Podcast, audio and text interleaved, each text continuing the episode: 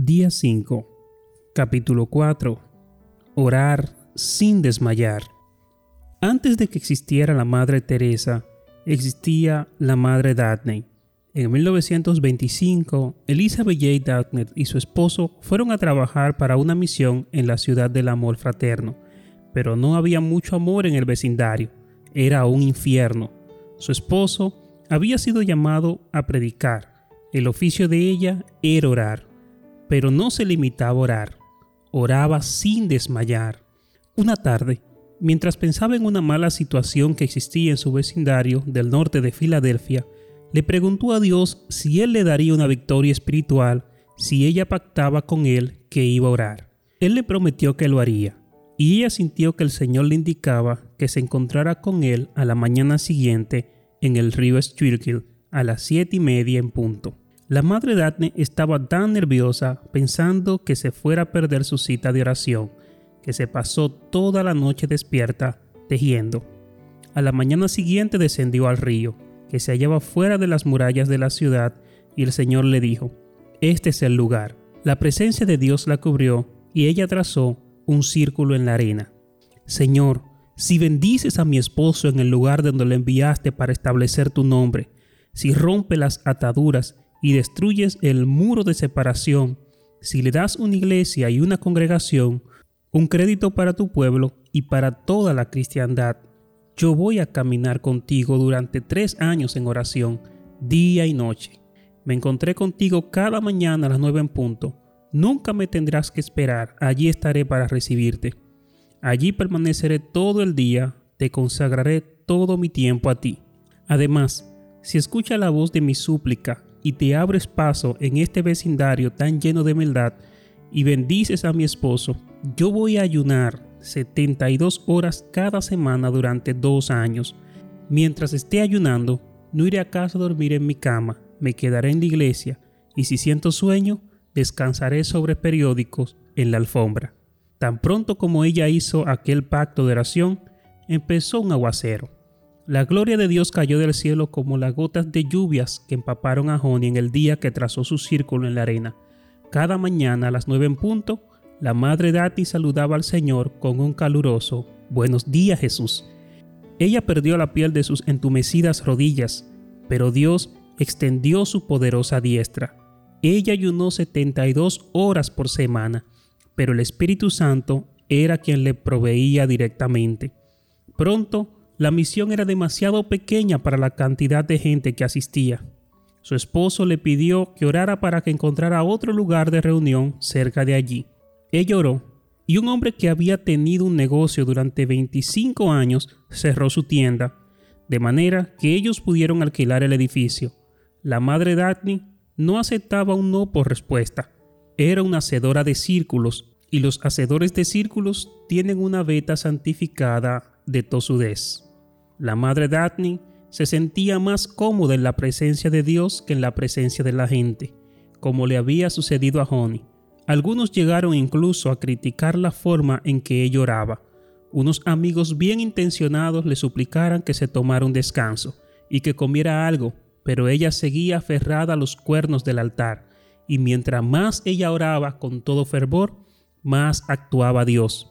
El legado de oración de la madre Daphne sería una simple nota olvidada hace mucho tiempo, de no haber sido por su titular, el Pentecostal Evangel publicó su testimonio bajo el título de Lo que significa orar sin desmayar. Este artículo bastó para iniciar un movimiento de oración en el mundo entero. La Madre Daphne recibió más de 3 millones de cartas de personas que querían saber cómo orar sin desmayar. El método científico de conjetura. Los hacedores de círculos son hacedores de historia.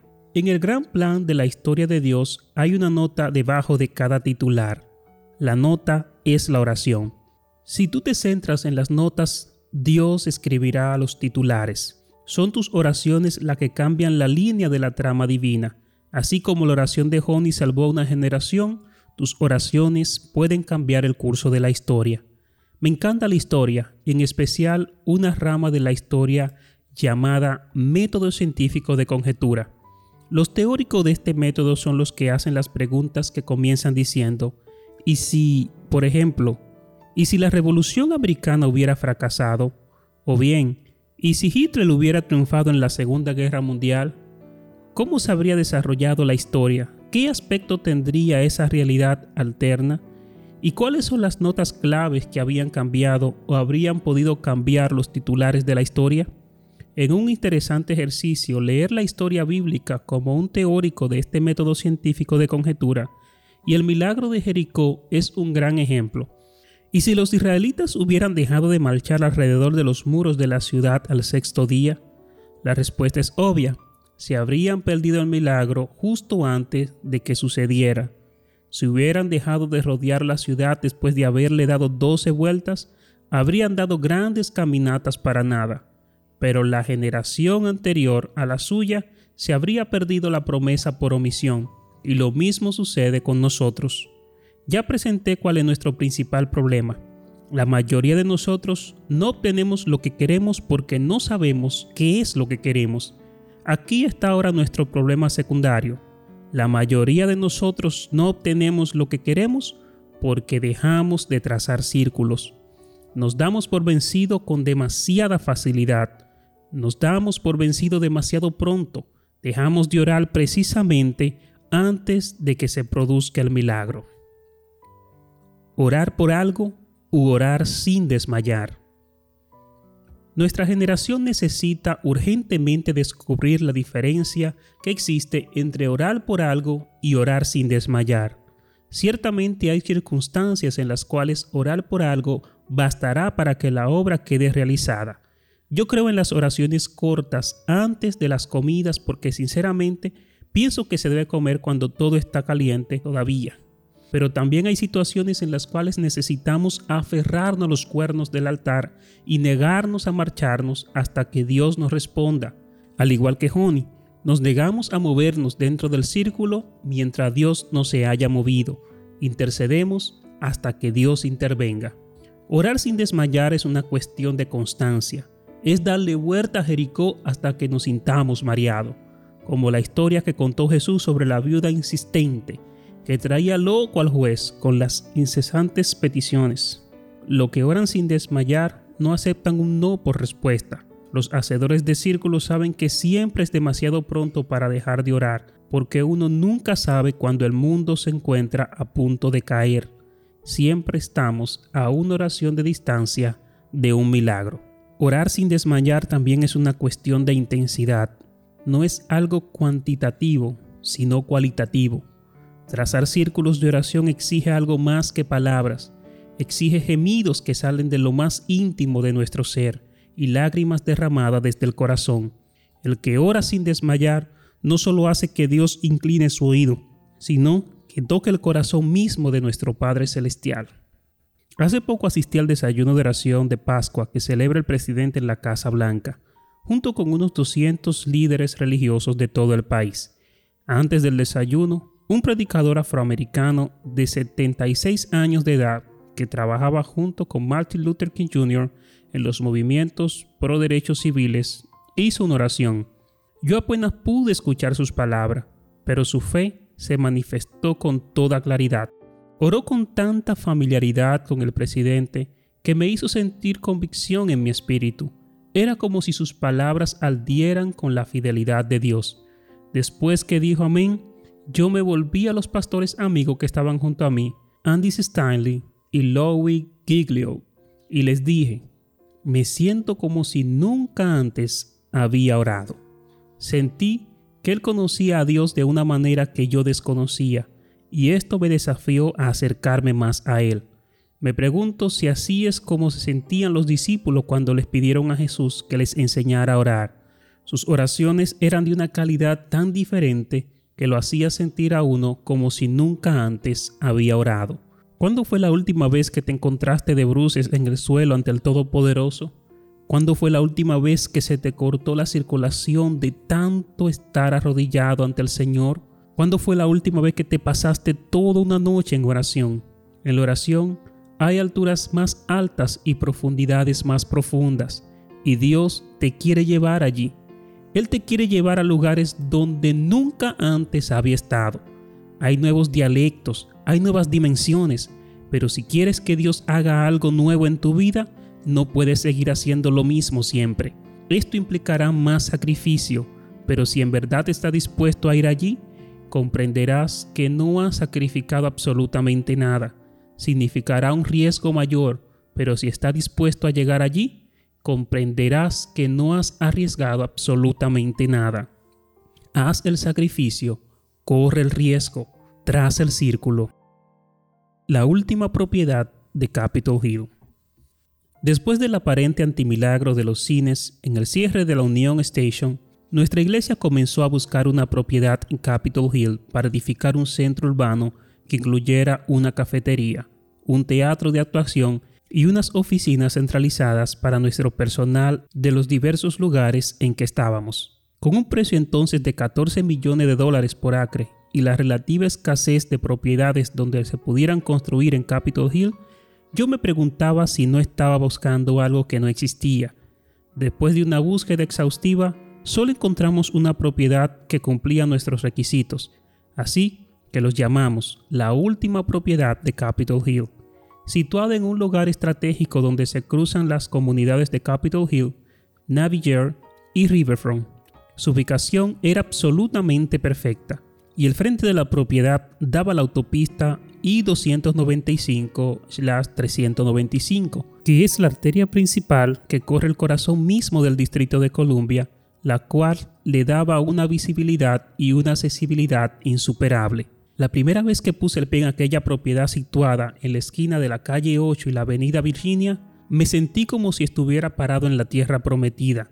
Durante varias semanas rodé orando en silencio aquella manzana de la ciudad, como los soldados que marcharon alrededor de Jericó. Entonces, justo antes de que hiciéramos una oferta oficial, nuestro equipo de liderazgo ejecutivo se reunió en la propiedad con nuestro corredor de bienes raíces para echarle una última mirada. Estábamos llenos de emoción soñando en las posibilidades, pero nuestros sueños quedaron hechos trizas menos de 20 minutos más tarde, cuando nuestro corredor de bienes raíces me llamó para informarme que una inmobiliaria había puesto un contrato sobre la propiedad en el mismo momento en que nosotros estábamos parados allí.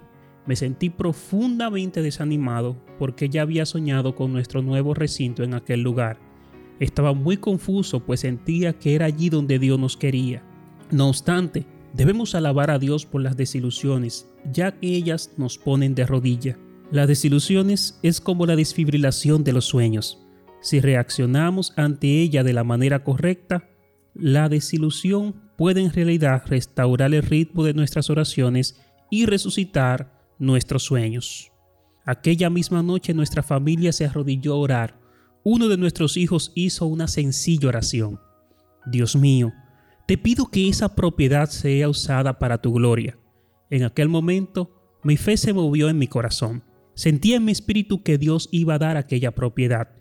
Creí que nos pertenecía a nosotros porque sabía que le pertenecía a Dios.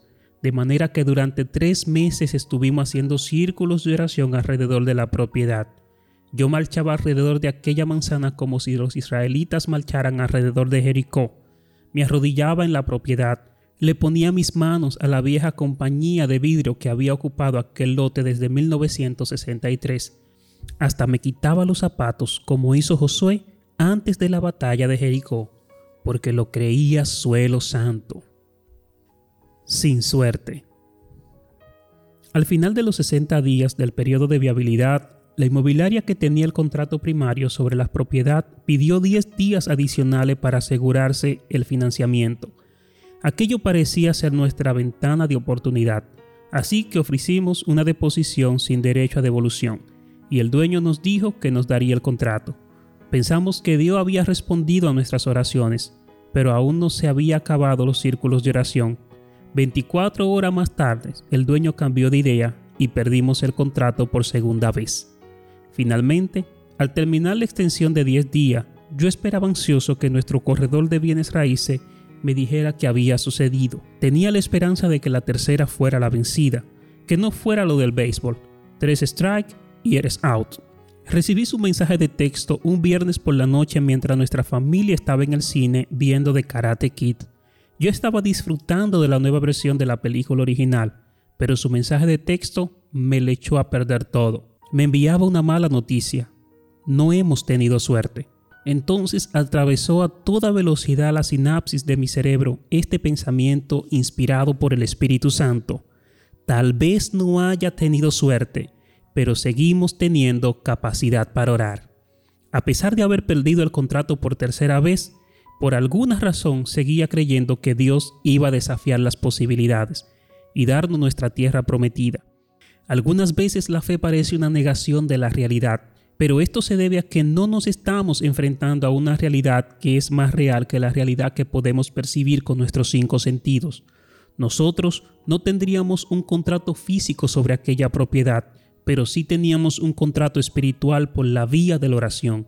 Y un contrato espiritual obliga más a un contrato escrito. Poco día después de nuestro tercer strike, volé a Perú para recorrer los caminos del Inca hasta Machu Picchu con mi hijo Parker. Durante cuatro días estuvimos fuera de la comunicación con el mundo civilizado. Cuando llegamos a Agua Caliente, un pueblecito situado al pie de la cordillera andina, llamé a Lora desde una cabina de teléfono público. Estoy seguro de que los que me observaban se preguntaran por qué había un estadounidense inmenso dando saltos dentro de aquella pequeña cabina telefónica, pero estaba desbordado de emoción ante la noticia que Lora me acababa de dar. Nos concedieron el contrato. No lo podía creer. Sin embargo, sí lo podía creer. Habíamos orado sin desmayar y Dios había intervenido a nuestro favor. No puedo evitar reírme ante la circunstancia. Era como si Dios hubiera dicho, vamos a quitar del medio mar para poder cerrar este trato. Al recordarlo, pienso siempre que Dios quiso que yo estuviera fuera del país y sin posibilidades de comunicarme, para que no hubiera equivocaciones en cuanto a lo que aquello era. Un milagro al estilo del de Jericó. Alabar sin desmayar. Permíteme dar un poco de marcha atrás. Voy a mirar el proceso de este milagro en reversa. Voy a trazar de nuevo el círculo de oración. Durante el periodo de viabilidad, cuando la inmobiliaria tenía el contrato primario sobre la propiedad, yo estaba leyendo de nuevo el relato sobre el milagro de Jericó y noté algo que nunca antes había visto. Un día, durante el tiempo devocional, hubo unas palabras que saltaron de la página para meterse en mi espíritu. Las puertas de Jericó estaban bien aseguradas por temor a los israelitas. Nadie podía salir o entrar, pero el Señor le dijo a Josué, he entregado en tus manos a Jericó y a su rey con sus guerreros. ¿Captaste el tiempo verbal aquí? Dios habla en pasado, no en futuro. No le dice, te entregaré. La importancia de esto es la siguiente. La batalla ya estaba ganada aún antes de haber comenzado. Dios ya le había entregado la ciudad todo lo que le tocaba hacer a ello era caminar alrededor de ella. Cuando leí este relato, sentí que el Espíritu de Dios le decía a mi espíritu, deja de orar por este asunto y comienza a alabarme por él. La fe auténtica no se limita a celebrar ex facto, esto es, después que el milagro ya ha sucedido. La fe auténtica celebra antes de que suceda el milagro, pero si el milagro ya hubiera sucedido, porque uno sabe con toda certeza que Dios le va a cumplir lo que Él ha prometido. Esto tal vez te suene sacrilegio, pero algunas veces necesitamos dejar de orar. Después de orar sin desmayar, necesitamos alabar sin desmayar. Necesitamos dejar de pedirle a Dios que haga algo y comenzar a alabarlo por lo que Él ya ha hecho. Tanto las oraciones como la alabanza son expresiones de la fe, pero la alabanza es una dimensión de fe más alta. La oración consiste en pedirle a Dios que haga algo, tiempo futuro. La alabanza consiste en creer que Dios ya lo hizo, tiempo pasado. Antes que deseches esto como uno de esos ardides de nómbralo y reclámalo, permíteme recordarte que Dios no se puede sobornar ni chantajear. Dios no hace milagro para satisfacer nuestros caprichos egoístas. Dios hace milagro por una razón, y solo por esa razón porque quiere dar a conocer su gloria. Nosotros solo tenemos la suerte de ser sus beneficiarios. Sigue trazando círculos alrededor de Jericó. Poco después de haber hecho este descubrimiento en mi tiempo devocional, compartí con nuestra iglesia este principio del tiempo pasado. Literalmente dejamos de orar para que Dios nos diera la propiedad, lo comenzamos a alabar por ella, ya que sentimos que Él nos la había prometido. A la semana siguiente, recibí un correo electrónico que me envió un matrimonio que había tenido la misma revelación. Durante muchos años había orado para que ella quedara encinta. Entonces dejaron de orar y comenzaron a alabar, porque sentí en su espíritu que Dios le había prometido darle hijos. Y cuando Dios le hace a uno una promesa, lo que necesitas es alabarlo por ella. Eso es precisamente lo que Dios nos guió a hacer, dejar de orar y comenzar a alabarlo por lo que Él estaba a punto de hacer. Habíamos sido estériles durante cinco años, pero Dios ya me había dicho que un día sería madre. En el tercer año de mi esterilidad, comencé a alabarlo por los hijos que nos iba a dar, en lugar de suplicarle que nos los diera. Hoy en día tenemos ocho preciosos niños con los que Dios nos ha bendecido, tanto por medio de la concepción como por medio de la adopción. No tengo duda alguna que esto se debe a que comencé a alabarlo. Aquello para él era una señal auténtica de que yo creía que nos daría hijos, y así lo hizo. En la vida hay momentos en los que uno necesita dejar de suplicar y comenzar a alabar. Si Dios te ha puesto una promesa en el corazón, alábalo por ella. Necesitas celebrarlo como si ya hubiera sucedido. Necesitas dejar de pedir porque Dios ya te ha respondido. Y que conste que, aunque Dios no te responda de la manera que tú quieres, sigues teniendo necesidad de alabarlo sin desmayar. Entonces es cuando resulta más difícil alabar a Dios, pero también es entonces cuando nuestra alabanza es más pura y más agradable a Él. Inmediatamente después que Dios me dio esta revelación, me fui a la propiedad por la cual estábamos orando, me arrodillé y comencé a alabarlo por la promesa que Él me había puesto en el corazón. Perdimos aquel contrato tres veces distinta, pero seguimos alabando a Dios. El trato fracasó tres veces, pero la resurrección es la doctrina principal de la fe cristiana. Y no es algo que celebremos solamente el domingo de Pascua. La resurrección es algo que celebramos todos los días y de todas las maneras. La oración tiene el poder de resucitar sueños muertos para darle una vida nueva, una vida eterna. No estoy seguro de cuál sea la promesa que Dios te ha puesto en el corazón. No sé cuál es el sueño al que estás aferrado o cuál es el milagro que estás esperando, pero te voy a hacer una exhortación. Sigue haciendo círculos alrededor de Jericó. No te limites a orar sin desmayar. Ve más allá. Alaba sin desmayar. Día 5. Capítulo 4. El hacedor de círculos.